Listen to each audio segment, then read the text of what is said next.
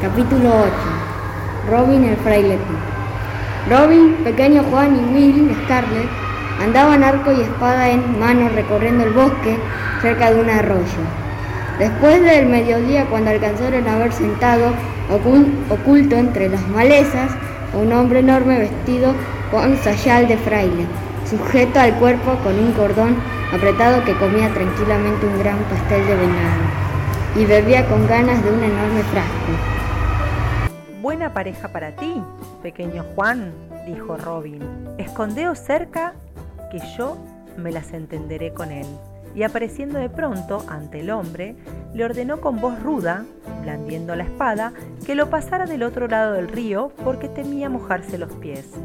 Hijo mío, respondió el fraile, sin alterarse pese a la espada, mi comida está de este lado, ¿para qué voy a pasar al otro?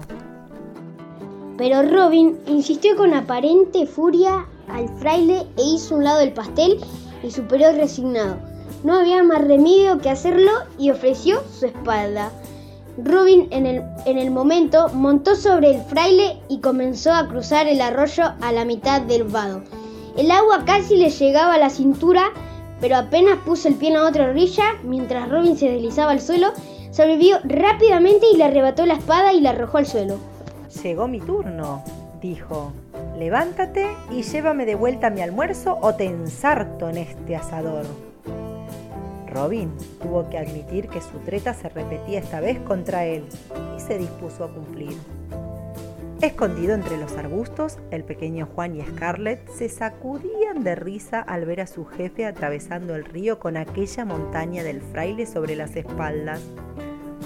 Al llegar a la orilla, otra vez se dio vuelta el juego y Robin, dueño de la espada, exclamó, Nada de almuerzo, fraile. Vuelve a llevarme y con cuidado ahora o te corto una oreja. Nuevamente cargó el fraile con Robin a las espaldas, pero cuando estuvo en medio del río, se inclinó de pronto y lo arrojó al agua. Húndete o nada, desvergonzado villano, yo me voy a comer.